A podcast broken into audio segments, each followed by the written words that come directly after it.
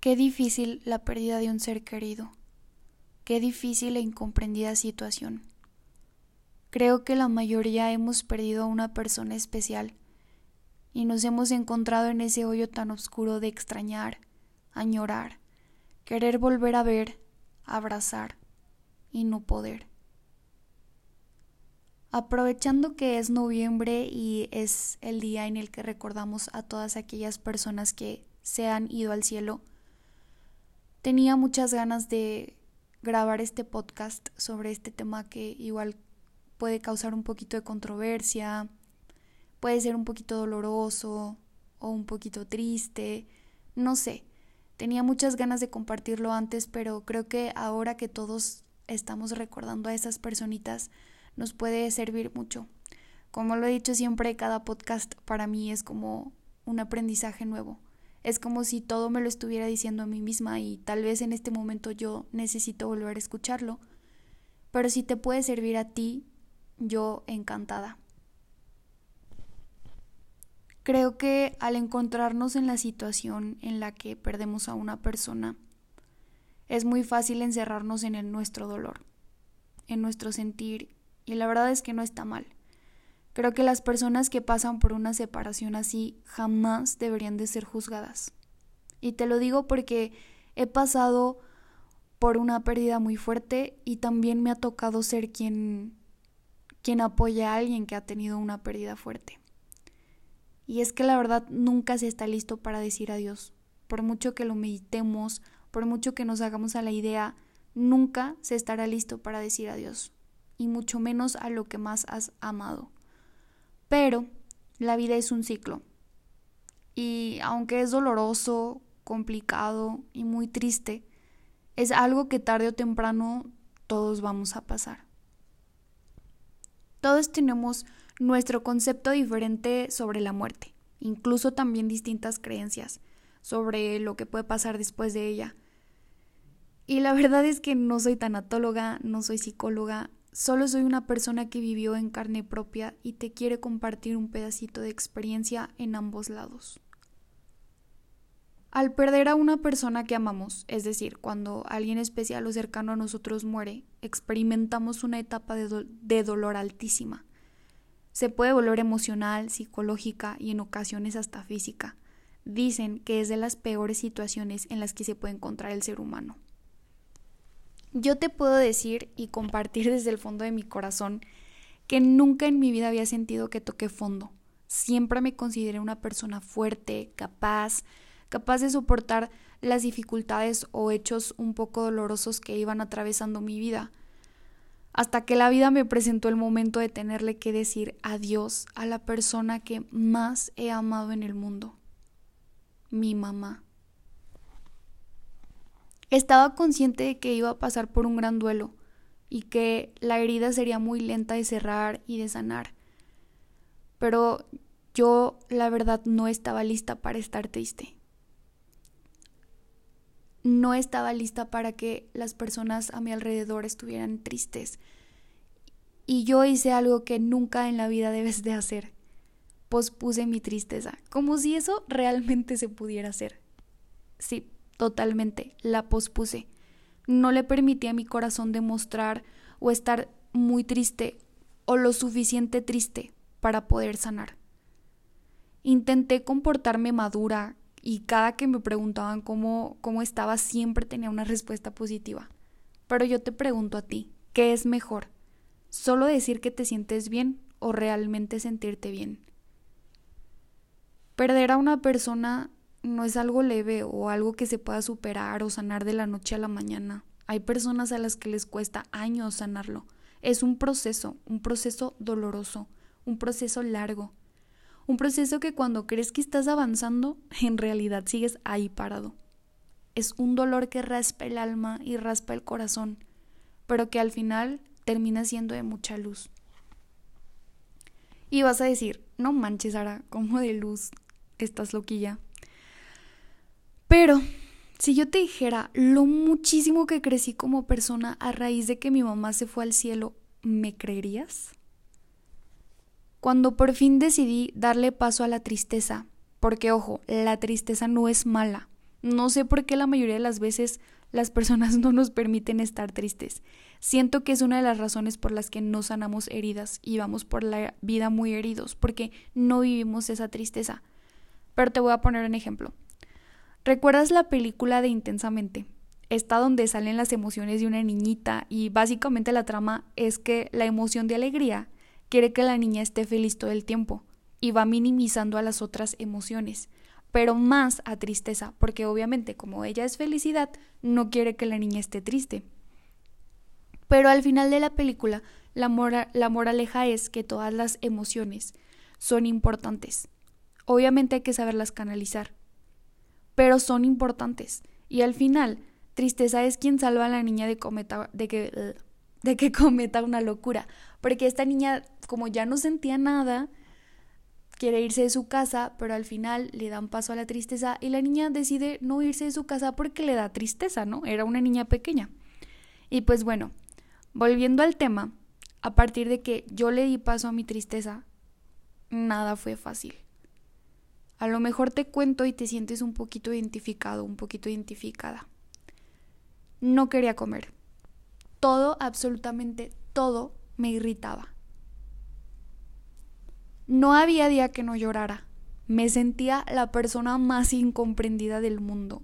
El insomnio a todo lo que daba. Pero repito, es un proceso. ¿Cuándo hemos visto que los procesos sean eternos? Así que te voy a decir algo real y crudo. Una vez viviendo este proceso que tienes que pasar, el proceso de estar triste, el proceso de extrañar, el proceso de llorar, bueno, la verdad es que extrañar nunca se irá. Siempre vas a extrañar a esa persona. Pero de diferente manera. Vas a extrañar con amor, con paz, y vas a dejarte extrañar con tristeza y con dolor. Pero una vez que hayas vivido todo este proceso, tienes dos opciones. Quedarte estancado ahí en el fondo, triste, llorando, victimizándote, desperdiciando todo lo que esa persona soñó contigo que fueras, o que esa persona desde donde quiera que esté sigue soñando que seas. O agarrarte bien fuerte el corazón, limpiar tus lágrimas y tratar de entender poco a poco que no es tu culpa, ni de la persona que se fue. Yo creo que si por, nosotros fuera, jamás nos despediríamos de nuestros seres queridos y nos quedaríamos junto a ellos toda la eternidad.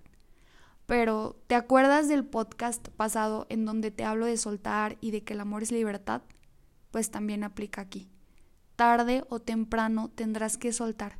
Probablemente esa persona estaba sufriendo, probablemente ya era grande o tal vez estaba pasando por una gran lucha y estaba cansado o estaba cansada.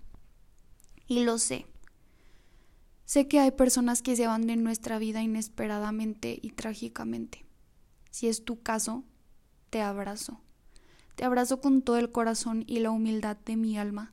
Sé que muchas veces sentimos que no era su momento, pero nosotros no somos escritores de la vida de los demás. Así que, por todo ese amor, unión, amistad que le viste y que tuviste con esa persona, déjala ir. No atemos a las personas con dolor. Te prometo que si están en un lugar mejor. Cuando yo estaba viviendo mi duelo, mi papá me regaló un libro muy padre de una persona que sí, sí es tanatóloga y es una tanatóloga muy buena. Y el libro comenzaba con una frase muy buena que me encantó, que dice, la mejor manera de honrar a quien se ha ido es seguir con su legado. Si se esforzó por hacernos felices, ¿por qué pagarles con nuestra infelicidad? ¡Wow! Y creo que esa frase tiene muchísima razón. Creo que las personas que se fueron al cielo de la misma manera en la que nosotros los amamos, ellos nos aman a nosotros. Y creo que es un acto de egoísmo muy grande pagarles con tanta tristeza, con tanto enojo, con no seguir adelante. Creo que lo menos que se merece su memoria, su recuerdo y todo lo que ellos hicieron por nosotros es que nosotros nos esforcemos por ser felices. si eres el otro lado de esta historia y eres esa persona que te toca acompañar a quien está viviendo un duelo, no te quiebres la cabeza, no vas a sentir su dolor, ni siquiera te lo vas a poder imaginar. Solo acompaña. Muchas veces no es necesario decir nada, simplemente el estar y el demostrar que estás y que aunque no comprendas, ahí estarás en la oscuridad así como en la luz, para la otra persona será maravilloso. A mí me tocó ser persona que acompañe a alguien que, que estaba viviendo en un duelo y yo sí me frustré mucho porque no podía entender cómo se sentía la otra persona. Pero creo que más de comprender es de solo estar. Abrázala, dile que la quieres, dile que lo quieres, que ahí vas a estar, que todo va a estar bien, acompáñala en su proceso si necesita ir a terapia, si necesita desahogarse, si necesita llorar y después, claro, acompáñala en ese proceso de salir poco a poco a la luz, de comprender que esa persona ya no está, pero sí está en tu corazón, en su corazón, perdón. Hazlo. Después me tocó, créeme, ser la persona que se sentía incomprendida y te puedo decir que alejé a muchas personas de mi vida por no saber canalizar toda esa tristeza y porque esas personas tampoco sabían cómo apoyarme y yo no sabía cómo cómo pedirles apoyo. Entonces, me gusta creer que las personas que van al cielo son estrellas y que cada noche son quienes nos iluminan en la oscuridad. Es como un recordatorio de que ahí están y de que aunque esté muy oscuro, siempre van a estar. Y aunque haya luz, ahí van a estar. Aunque no las veamos, ahí están. Y cuando menos lo esperemos, ahí estarán. Te abrazo con todo mi corazón. No sé qué parte de la historia seas, pero vas a estar bien. Te prometo que vas a estar bien. Te lo dice una persona que pensó que no iba a estar bien y ahora está bien. Recuerdo con todo mi amor a mi mamá. Y me esfuerzo en ser la persona que ella soñó que yo fuera, a mi manera y a mis ganas de serlo, pero me esfuerzo todos los días. Así que te abrazo y te abrazo muchísimo. Espero que este podcast les haya gustado. Si no eres parte de ninguna de las dos historias, en algún momento lo serás y este podcast te va a ayudar muchísimo. Y si me escuchaste hasta aquí, muchísimas gracias. Como siempre, un placer enorme compartirte desde mi corazón todo lo que siento. Y no se les olvide que para escuchar este podcast tienen que tomarse un café, porque es básico y es regla. Y si no te sabes esa regla, regrésate a mi podcast número uno donde la explico. Así que vas a estar bien y vamos a estar bien. Espero pronto volver a compartir una experiencia de vida.